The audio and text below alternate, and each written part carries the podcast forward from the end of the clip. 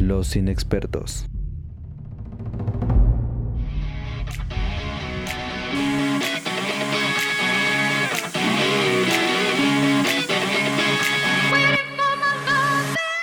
Bienvenidos amiguitos al podcast de los inexpertos, este podcast de opinión tendenciosa, medianamente objetiva y repleta de voces inexpertas que les hablarán de cine, televisión y cultura pop. Yo soy Alberto Rivera, entusiasta del cine y las promociones 2x1 a pesar de que ahorita en pandemia no podemos asistir. Yo soy Gael Montiel Y... ok, yo ya te iba a presentar amigo, pero ya nos estamos brincando los protocolos. Es, eso es muy del episodio 11. Es que pues ya, ya cuando, cuando un podcast pasa de los de los 10 episodios ya se pueden permitir ciertas cosas. Pero mira, mi compañero Gael Montiel. Ya, hola, perdóname. Yo soy Gael y en este podcast vamos a platicar sobre este, puras cosas de Netflix. No es porque nos paguen, ojalá nos paguen. Eh, pero bueno. Bueno, pues, ¿qué te parece si empezamos con la primera producción de, del día? Este, que incluso hasta aparecía con hashtag, yo, yo no sabía si era real o no. Pero a ver, ¿qué nos puedes eh, comentar de esta eh, show? Eh, bueno, es una, una, película que se llama Hashtag Vivo o Hashtag Alive. es una película coreana de zombies que hace unos días fue como, está dentro de lo más visto en, Netflix. Y creo que es muy fácil como ver por qué. Solamente como muchas de las cosas de que se empezaron a ver cuando fue cuando inició la pandemia fue contenido relacionado con zombies. y bueno, por obvias razones. Y en este caso, eh, creo que es una película que le da un giro que lo hace como más actual, eh, justamente, ¿no? Eh, vi por ahí que no es una película totalmente, este, que en realidad no es nueva, ahorita vamos para allá, pero bueno, se trata sobre un cuate que es un gamer, está en su casa en, pues, en Corea del Sur, un día se despierta, ve que su familia como que salió de compras o algo así, se asoma por la ventana empieza a escuchar como cosas extrañas en las noticias y se da cuenta de que ya se desató una epidemia zombie en donde vive, ¿no?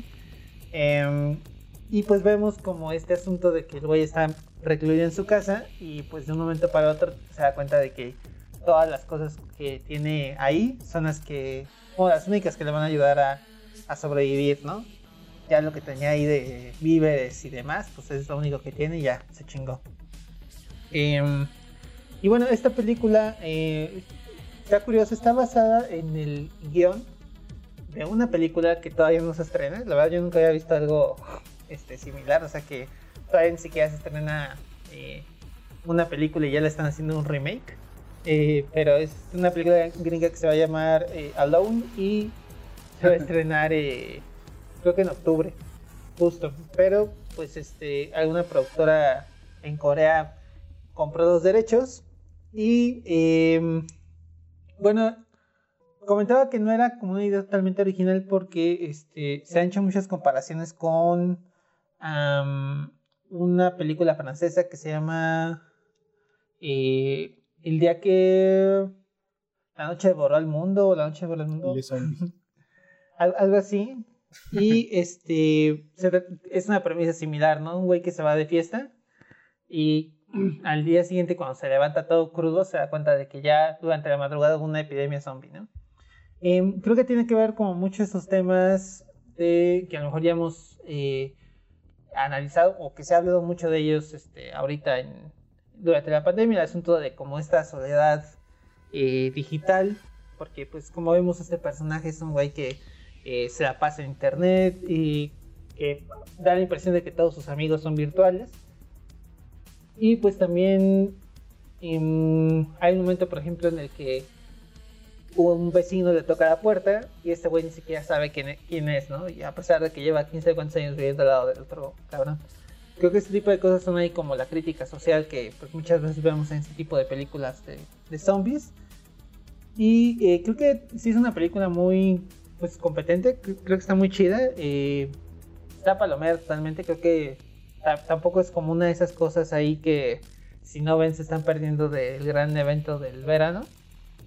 Pero sí, creo que está como justo perfecta para que la vean durante la pandemia. A lo mejor es como, creo que en ese sentido, entre comillas, le ayudó que, que fuera como justo en este momento. Oye, y ahorita que dices, o sea, está Palomera, pero por Palomera está, digamos, mm, cliché, predecible, o sea, o realmente hay como que un giro ahí interesante que, que pueda rendirle honor a que, no sé, se pelearan los derechos un poquito ahí para, hacer esa, esa película, porque quiero pensar que por algo por algo fue esa película y no pues creo que eh, no sí está está un poquito arriba del promedio eso sí. O sea me, refiero como a que ah, okay. sí no, es una película que les diga como eh, no les aporta nada además creo que eh, sí es muy entretenida. El personaje principal está interpretado por un actor que se llama Alin Yu. Eh, este güey quizá lo recuerden por otras películas como, de Troy McClure una que se llama Burning que también es Netflix, fue un poquito famosona, eh, no recuerdo si el año pasado, este, que es una película que está basada en un cuento de Murakami, hizo ahí medio un poquito de, ruido, no si estuvo nominada al Oscar incluso ahí, eh, pero bueno, es un güey muy carismático y creo que justo como él tiene encima el peso de cargar con, con la película, creo que lo hace muy bien este, bueno, la veía con mi novia y me decíamos que era como una película de zombies que puedes ver con tus tías, ¿no? que suena raro, pero creo que sí es como un asunto de, este, que sí es como una película medio feel good, ¿no? Como que te la pasas chido, este, las escenas de terror son tensas, pero tampoco son así como súper, este, grotescas ni, nada de esto, ¿no? Creo que, pues sí, es como una película dominguera totalmente. No revienta el marcapasos de la tía. Exacto. Sí, está, está, bastante bien. Pero igual, de nuevo, si... Ok, pues, si es como que les interesa, tampoco se están perdiendo de, de mucho.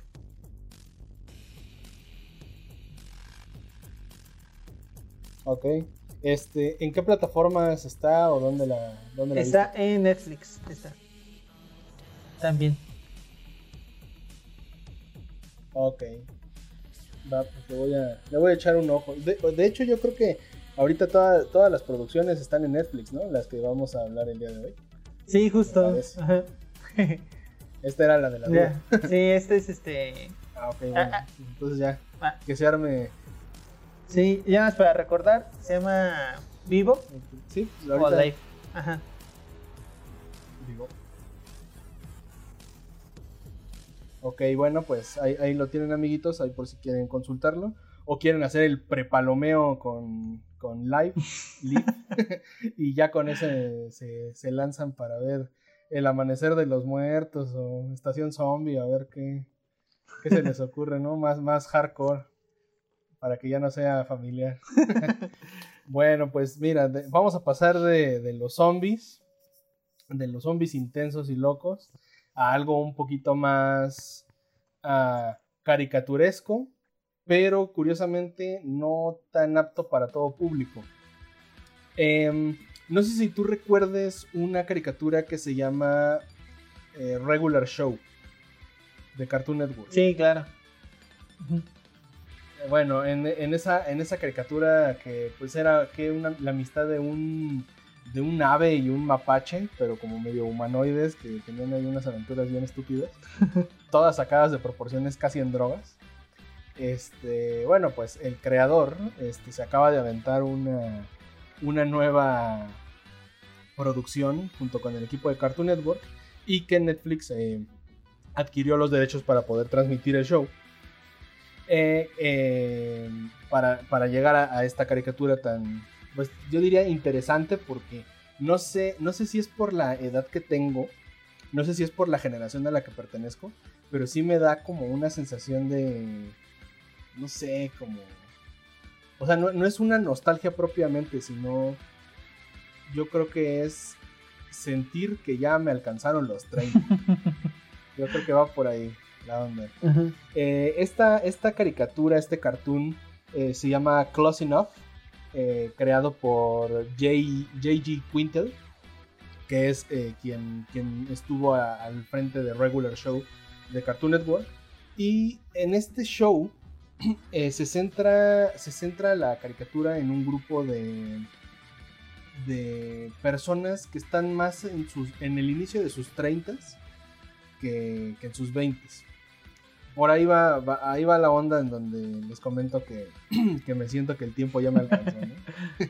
pero, pero a ver, eh, digamos, son, son una pareja, este, es, una pareja que tiene una niña de 5 años, estos chicos tienen este, 32 y 31 años, en la pareja, y este, tienen como que este conflicto de tener que, salir adelante como familia, adaptándose a, los retos del día a día, pero partiendo de la idea de que se, están sintiendo viejos y no quieren sentirse viejos, ¿no? Y también del hecho de que ellos a veces creen que son pues la generación open mind, la generación de ah sí, yo también hice locuras y cosas así como que sienten que los noventas están muy recientes y realmente están viendo a la generación Z este, apoderarse de, su estilo de vida, ¿no? Y en medio de eso, pues tiene que crear una niña. Eh, tienen trabajos, pues sí, ponle tú un tanto millennials, porque en el caso del papá es un desarrollador de videojuegos y el caso de la mamá es una trabaja de medio tiempo en una como compañía seria entre comillas y el resto del tiempo tiene una banda que hace como stand-up y música en vivo. Entonces, em, como que sí están muy al estilo de lo que te encuentras hoy en día en la, en la Roma Condesa, ¿no? Como una familia treintona, ¿no? Como que con trabajos alternativos y cosas así. Está, está bastante cagada este, y está muy fácil de ver, está muy grosera, no, no es lo más mal hablado y más horrible, no es un humor absurdo, pero digamos como que cuando tienen que soltar un chiste ofensivo de, todo tipo o, escenas así como que un tanto psicodélicas de acción o sexuales, pues no se miden tanto. Aún así es una clasificación eh, como tipo B16, ¿no? Una onda así. O sea, tampoco está tan, tan exagerado. No es como un Bojack Horseman que sí es un poquito más eh, como que toca temas un poco más depresivos. Este es, es como el ritmo, yo creo que en el ritmo es muy muy similar a Regular Show, como que se van muy muy rápido brincando de situación en situación, eh, como parece que ocurren en el mismo universo dado el, el, estilo de dibujo que tienen. Acá la diferencia es que no hay como humanoides, como mitad máquina, mitad perro, mitad humano, acá todos son personas, pero pero bueno, es como que lo del humor lo que a veces le hace ruido a algunas personas que lo ven por primera vez. A mí la verdad se me hizo algo muy... una apuesta bastante interesante y, bastante chida. Que cada vez empiezan a meter... Como que se empiezan a meter más con la generación que justamente está viendo este tipo de contenido. No porque no haya gente más grande o más joven que lo pueda ver, sino porque yo creo que, que al menos en mi caso, es como la de las primeras series en las que sí me siento eh, como que estamos a la par. O sea, por ejemplo, yo no tengo hijos, pero, pero sí tengo amigos jóvenes que tienen niños chiquitos. Entonces, como que de alguna manera también te pasa por la mente esta idea como de, hoy este, ya, ya tiene compromisos, o ahora cómo hace estas cosas, o cuál es ahora la dinámica con la que vives y, por ejemplo, en, en la caricatura, luchan con la situación de que no viven en una casa como para ellos, ¿no? Porque en la misma casa en la que están está el mejor amigo del papá, que se ve como súper viejo, que ya está, es como un tipo, es, un maestro de universidad, pero que enseña historia antigua y pues no le importa su imagen, ¿no? Entonces se ve como cuarentón y vive en la misma casa de, con ellos, como en el closet, ¿haz de cuenta? Y en esa misma casa está la ex esposa de ese chico, que, también, que es amiga de, su esposa, pero es más joven, tiene 25 años, 26 años y es una influencer. Nada más que viven divorciados y todo, pero en el mismo lugar porque la renta está muy cara en Los Ángeles. Y pues digamos que esas son las figuras de... Esa es la familia con la que le toca crecer a la niña de 5 años. Eh. Y pues está, está diverso, está cagado y cada uno se explica como que la vida diferente, ¿no? No es lo mismo la chavita que sigue viviendo de, tomarse fotos y que vive como de la fortuna de sus papás en Japón porque es una asiático-americana. Y el otro tipo que da clases en la universidad y como dicen en algún diálogo, ¿no? Como de, yo fui a Stanford, me preparé para que hoy en día este, le hagan más caso a un maldito celular que a mi clase y tenga que hacer locuras para llamar la atención de estos eh, millennials idiotas, ¿no? Entonces sí, está, está bastante chido. justo, o sea, siento que está cabrón que personas como, digo, no recuerdo el nombre ahorita que mencionaste del creador de Regular Show, pero eh, recuerdo el caso de Pendleton Ward, que es quien hizo ah, Adventure Time. Y creo que justo como que esa generación que vio Hora de Aventura y que vio Regular Show, digo, en mi caso, por ejemplo, yo cuando lo vi, pues ya no estaba como para ver caricaturas, digo, ¿no? Este, o sea, o digamos convencionalmente se supone que no es el público de Cartoon Network. Pero creo que justo saben como que quienes los estaban viendo, ¿no? En ese momento.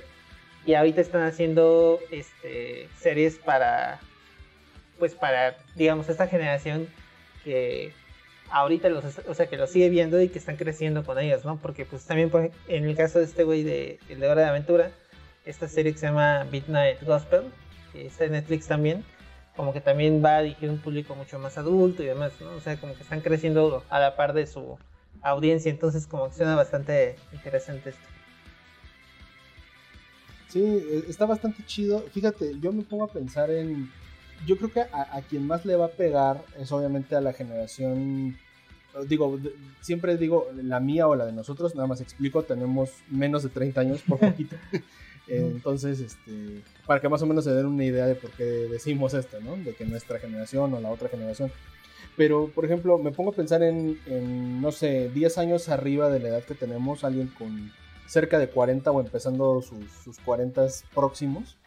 Este, yo creo que puede hacer clic en el, en el hecho de recordar cómo era cómo eran como sus primeros pasos como pareja joven o como papás primerizos en un mundo en el que, en el que, bueno, o visto desde una perspectiva en la que tú te, te quieres seguir sintiendo joven, te quieres seguir sintiendo cool y no perder como que esa, esa, pues sí, esa idea de, ya deja tú de locura, pues sí, de juventud, de no sentirte del otro lado, ¿no? Pero al mismo tiempo ves como la generación de atrás ya te está alcanzando. Entonces, yo creo que los siguientes eh, los, que no, los que sean mayores de 30 pueden hacer clic con, una historia o en este caso con estos capítulos de, esas sensaciones que tuvieron y que ahora las pueden ver representadas en, una sátira. Porque por ejemplo hay, un capítulo bastante cagado, digo, fíjate, son, son episodios dobles que duran como 12 minutos, entonces al final el capítulo para que cambie en Netflix dura 22 minutos, 21 minutos, pero en eso ya te aventaste dos, o sea, está súper sencillo de ver súper, o sea, la trama es muy, muy rápida, muy veloz. Pero, por ejemplo, hay una, hay una ocasión en la que la mamá de, la niña, o sea, la, mamá de familia, Emily, eh, como que se siente un poco fuera de onda con el resto de las mamás de la escuela y empieza a recrear como una situación muy de las prepas en Estados Unidos y que incluso acá también aplica, en el que tienen como a las mamás que son como las mamás aburridas, ¿no? Tienen a las mamás que son como madre soltera. Tienen a las mamás que no están, ¿no? Las ausentes que están trabajando. Y las mamás cool, ¿no? Las que tienen como trabajos bien, bien chidos y que tratan a sus hijos como si fueran como compas en lugar de que si fueran, pues, mamá, ¿no? Y pues es, en un kinder, ¿no? O sea, tienen cinco años los, los niños.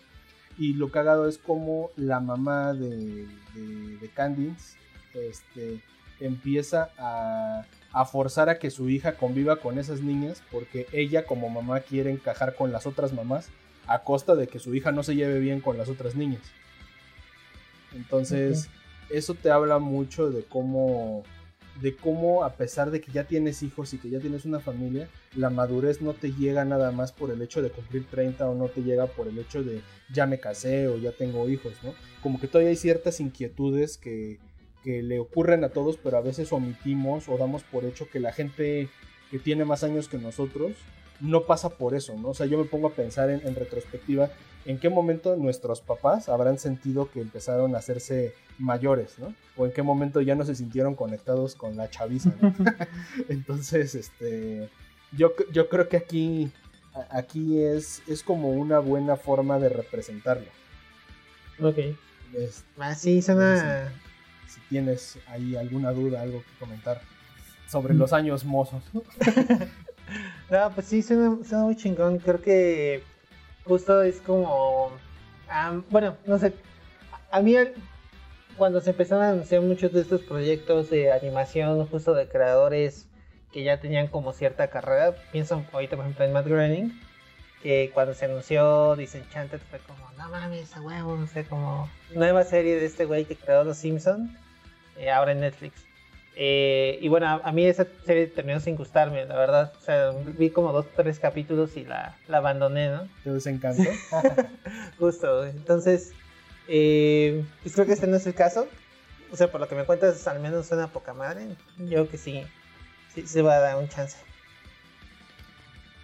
Sí, yo, yo creo que es de perspectiva, fíjate.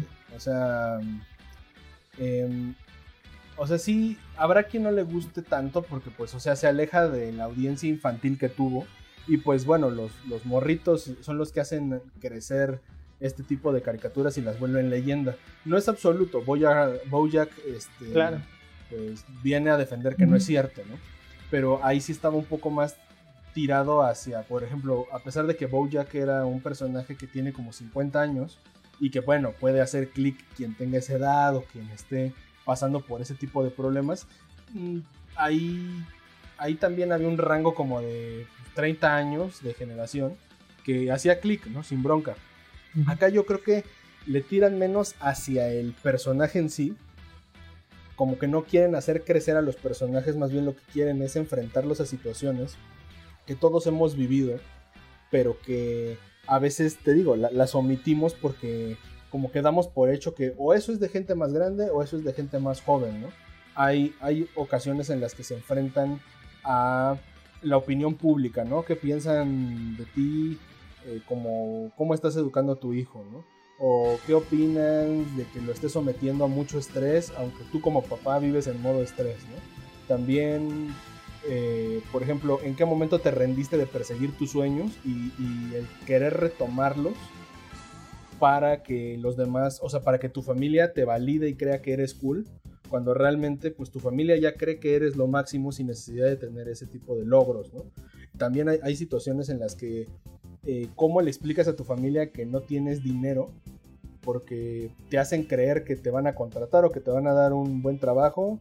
Tú ya te drogaste ahí con Coppel y de repente resulta que no, que no te dieron nada y pues decirle a la familia que me chino, andamos en números rojos o no vamos a poder comprar esta casa o cosas así. y todo desde la perspectiva de pues tienen 30, güey, ¿no? O sea, para los que estamos cerca de esa edad o los que están en esa edad exactamente, se dan cuenta que, así como los memes, ¿no? Como de tú cuando pensabas que a los 25 ya ibas a ser independiente, no tener deudas y bla, bla, bla. Y, eh, realidad, ¿no? Digo, privilegiado aquel que sí lo logró o, algo, ¿no? Pero pues, así no funciona para la mayoría de la gente. Entonces, es un buen, es un buen guiño, como si tuviéramos así una un cierre en el pecho y poder asomarnos como que hay dentro de nosotros en ese tipo de situaciones, yo creo que por ahí va, por ahí va la serie. Ah, no, pues sí, suena súper chingón. Sí, sí, le voy a, le voy a echar un ojo. Y pues bueno, pasamos a el último, eh, la última producción de la que les vamos a hablar hoy. Es una película que, como decía, pues también es de Netflix. Em, se llama El Diablo a todas horas. The Devil All the Time. Y tiene un cast así súper brutal. Está Tom Holland, Spider-Man, Robert Pattinson, está por ahí eh, Bill Skarsgård, que hizo a Pennywise en It. Está eh, Bennett, que hace poquito salió en una película, que se llama Swallow, que está muy chingona. Eh, Mia Wasikowska, en fin, o sea, tiene como un cast así súper impresionante. Y es como esas, este género de eh, Southern Gothic. Son como estas eh, películas de suspenso, thriller, que ocurren en los estados del sur de EU. Este parece que es un poquito más al norte, pero tienen, o sea, como este acento así marcadísimo ah, de, la región y eh, ocurre entre guerras, es como la historia de dos pueblos que sus habitantes están ahí conectados, ¿no? Hay como muchas historias que se van planteando desde muchos años antes y al final todas convergen en, un punto, ¿no? Es una película que tiene que ver eh, mucho con ah, la fe. Eh, por ejemplo, Robert Pattinson es ahí un, predicador. Y eh, son como estas historias sobre pues pequeñas tragedias familiares y cómo van este justo pues creando a personas que mm, pues se vengan de, cierta forma y que crecen con esos traumas, ¿no? Eh, digo, un, caso, por ejemplo, hay un, el caso de, de una familia que la mamá se muere de cáncer y el papá como que vive muy desesperado por este asunto y al final se suicida, ¿no? O sea, como ese tipo de tragedias así súper culeras. Y también sobre ese asunto de cómo le heredas esos traumas a, a tus hijos, ¿no? Y luego lo que ellos hacen. Pues todo esto enmarcado ahí con el asunto de, de la fe en los años 50. Eh, y eh, bueno, creo que es una película muy, muy ambiciosa. O sea, creo que sí quiere ser como esta gran, este gran thriller dura eh, casi dos horas y media. Que digo que tiene un cast así súper cabrón. Mm, pero no sé qué tanto lo, lo logra. Porque tiene un pedo de que, a pesar de que justo lo mejor eh, son las, las, actuaciones y cómo las. Eh, cómo sostienen a estos personajes. Hay, tiene ahí como una falla, me parece, como de qué tan agradables son. En el sentido de que. No agradables, sino que qué tanto te preocupan como audiencia, ¿no? Eh, me parece que hay un asunto ahí de intentar copiar, digo, como a... Bueno, es una película dirigida por... Se llama este güey Antonio Campos. Eh, siento que es como si hubiera visto películas de Paul Thomas Anderson o algo así. Y dije, ah, voy a hacer una de esas, ¿no? Eh, igual que tiene un chingo de personajes que se relacionan y demás. Pero como que no confía mucho en la audiencia. Entonces cada vez que hay como una cosa que a lo mejor sea muy impresionante o muy simbólica o lo que sea, verla en solitario, de repente, por ejemplo, no sé, un personaje viendo una cruz, ¿no? Y es una imagen muy poderosa, pero le mete una voz en off que dice, y en ese momento el güey se acordó de que esa cruz simbolizaba tal otra escena que acabas de ver hace dos minutos, ¿no? Como para que no se te olvide. Entonces, en ese sentido, se siente... Como explicar el chiste. Exacto. Sí, siento que tiene un poquito esos, esos pedos. Y también es una película donde los personajes toman decisiones que te suenan medio absurdas, ¿no? Entonces, eh, que supongo que tiene sentido como dentro del contexto de justo de fanatismo religioso. Pero sí, como que no logras conectar completamente con, con la historia. Creo que, por ejemplo, la, la, primera mitad sí es medio aburridona, a pesar de que, este, creo que en esa primera mitad quien lo logra muy cabrón es este cuate Bill Skarsgård, eh, Pennywise. y eh, ah, creo que la película toma un mejor rumbo cuando aparece Tom Holland, ¿no? Que impresionantemente dentro de todo este cast que, les menciono, este güey es el que lo hace mejor. Ok. Oye, te, te iba a preguntar, este... O sea, ¿no, ¿no sientes que se roban cámara entre ellos? Porque, o sea, por ejemplo, una de las películas que más me gustan es La Gran Estafa. Y ahí hay como un popurrí de, nombres, ¿no? De, artistas. Y sorprendentemente el ritmo de la película provoca que, que todos tengan como su momento, a pesar de que no tengan el mismo peso, pues hasta económico, ¿no? En, en la producción. Pero acá, pues, o sea, ya con tres ya te acabaste el presupuesto para filmar la otra mitad de la película, ¿no? Pero, o sea, cómo funciona, ya no los egos, ¿no? Eso ya es cosa de, de Vanity Fair, ¿no? Ahí investigarlo. Pero, pero sí cómo funciona la dinámica en cámara de todos estos pues actores triple A, ¿no? Sí, pues creo que justo como que la película sí sea el tiempo para que cada uno tenga su, su momento, pero eh, Sí, lo que sí es muy interesante porque me parece que, por ejemplo, a Robert Pattinson, a pesar de que es un güey que a mí me parece un buen actor, aquí sí lo siento muy sobreactuado, ¿no? O sea, siento que este güey dijo, ok, tienes 15 minutos en los que tú vas a estar acá a cuadro, tienes que aprovechar esos 15 minutos para, este, pues, para sobresalir, ¿no? Que se note, ¿no? Que para desgastar, para, para cobrar chingón. Sí. quitar el sueldo. Me recordó, por ejemplo, que intentó algo así como, no sé si viste esta Petróleo Sangriento, bueno, con Daniel Day-Lewis, este güey como que se avienta unos discursos así súper cabrones. Eh, y a él como que dice, ok, soy el predicador y tengo que dar sureño, ¿no? Y lo voy a hacer súper exagerado y voy a hacer mi acento así exageradísimo y, voy a gritarlo para que se sienta como, güey, justo, tengo 15 minutos. me, acordé de... ¿Nunca viste Master Explode? Eh, ah, no, la de, de Pick ah, no mames, sí, esa escena está Jack Black. Eh, ladies and gentlemen, Tenacious sí, D. Sí, sí. Así, todo gritado, güey. Así me acabo de imaginar. Justo, güey, justo. sí, y, te digo, creo que la. Ay, no, qué desmadre. Sí, y, y, te digo, creo que la, la gran revelación de, de esta película, al menos para mí, fue que Tom Holland sí es un buen actor. O sea, lo había visto en, en Spider-Man que, pues, digo, Mm, me gusta cómo lo hace. En, Spider-Man siento que estaba chido, pero creo que sí necesitaba verlo como en algo distinto. Y acá lo hace muy, muy bien el güey. O sea, creo que al contrario de, de Pattinson, creo que también, digo, por su personaje y demás, es un güey muy silencioso que casi no muestra sus, sus emociones como en general, pero sí carga con, con la película como de la segunda mitad para, para adelante. Muy, muy chido. Eh, y pues sí, en general creo que está...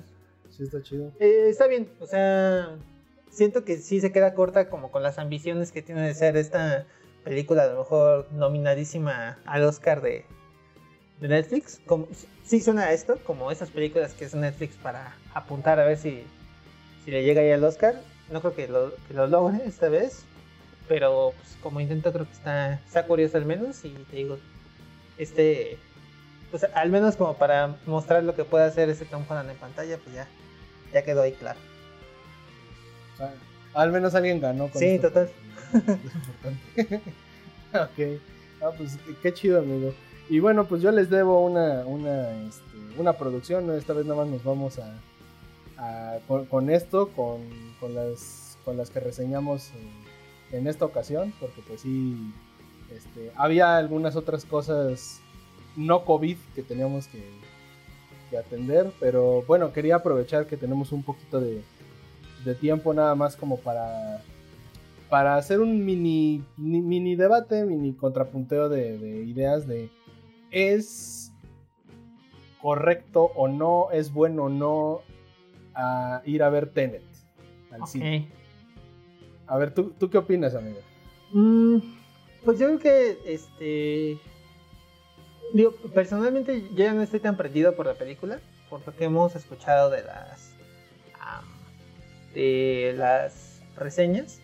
Y yo creo que depende como de cada quien sobre el riesgo que asume en caso de que se enferme y esto, ¿no? Obviamente, digo, si son personas que tienen como diabetes, hipertensión, bla, bla, bla, pues ya mejor aguántense. Eh, y bueno, y en caso de que pues, a lo mejor son muy chavos, no viven con nadie que sea población de riesgo y también tomando en cuenta que hay muchas personas que pues, ya se enfermaron, ya tienen anticuerpos, pues, a lo mejor ellos pueden andar más, más libremente. Sí, exacto, los tres o cuatro meses que, que, tengan, pues a lo mejor sí se pueden aventurar, ¿no? Pero pues depende, digo, la realidad es que mm, los lugares cerrados son como los lugares más propensos a, a al contagio, ¿no?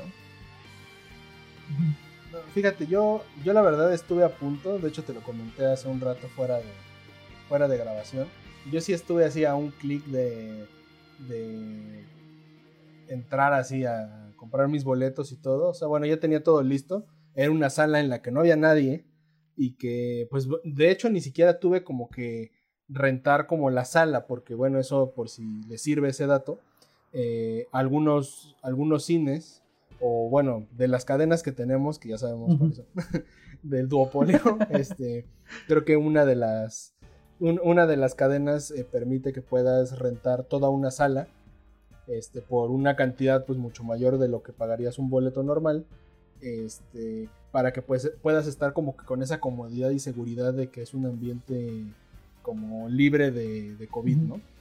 Yo la verdad ni, ni, la medí, o sea, no lo hice con esa intención y estuve a punto de que me tocara una sala pues, pues vacía, de hecho esta era en una de estas salas como VIP, porque lo que intenté era que estuviera lo más lejos posible de cualquier persona.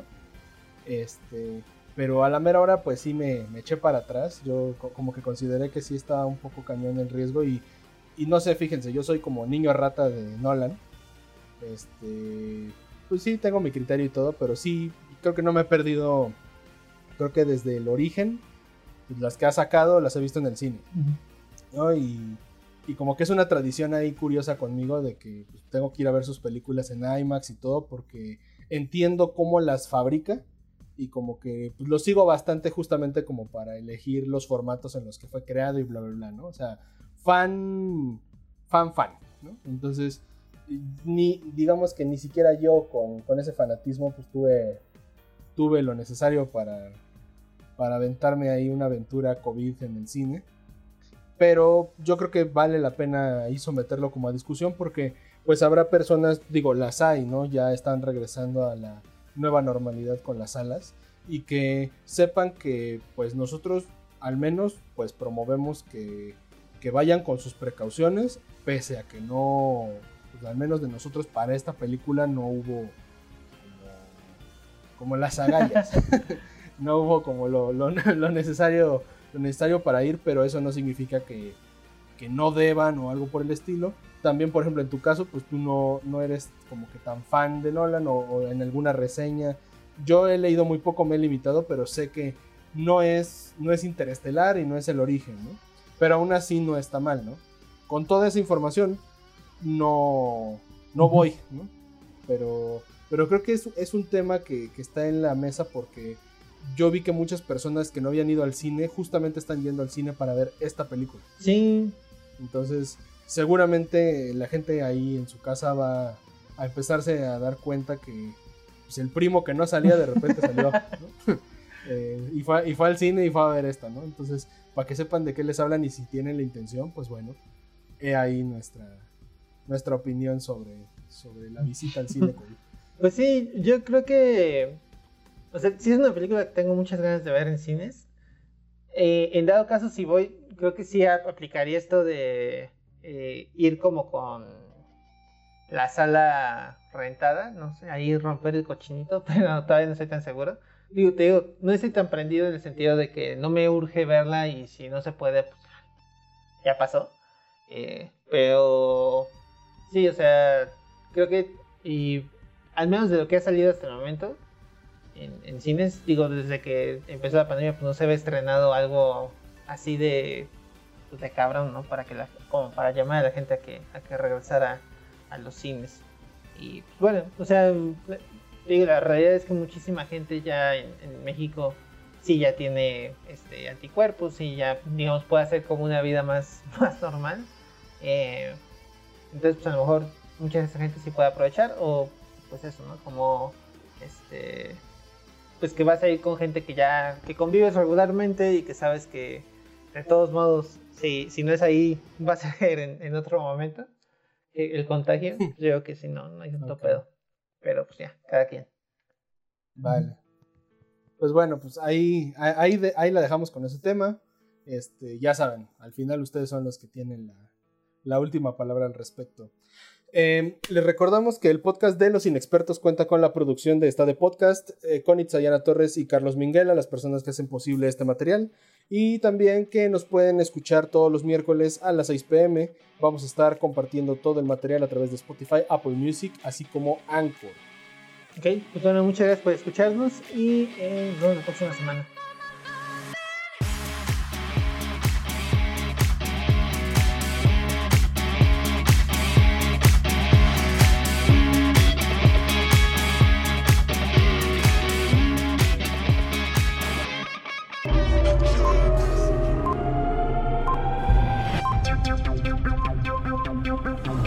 Los inexpertos.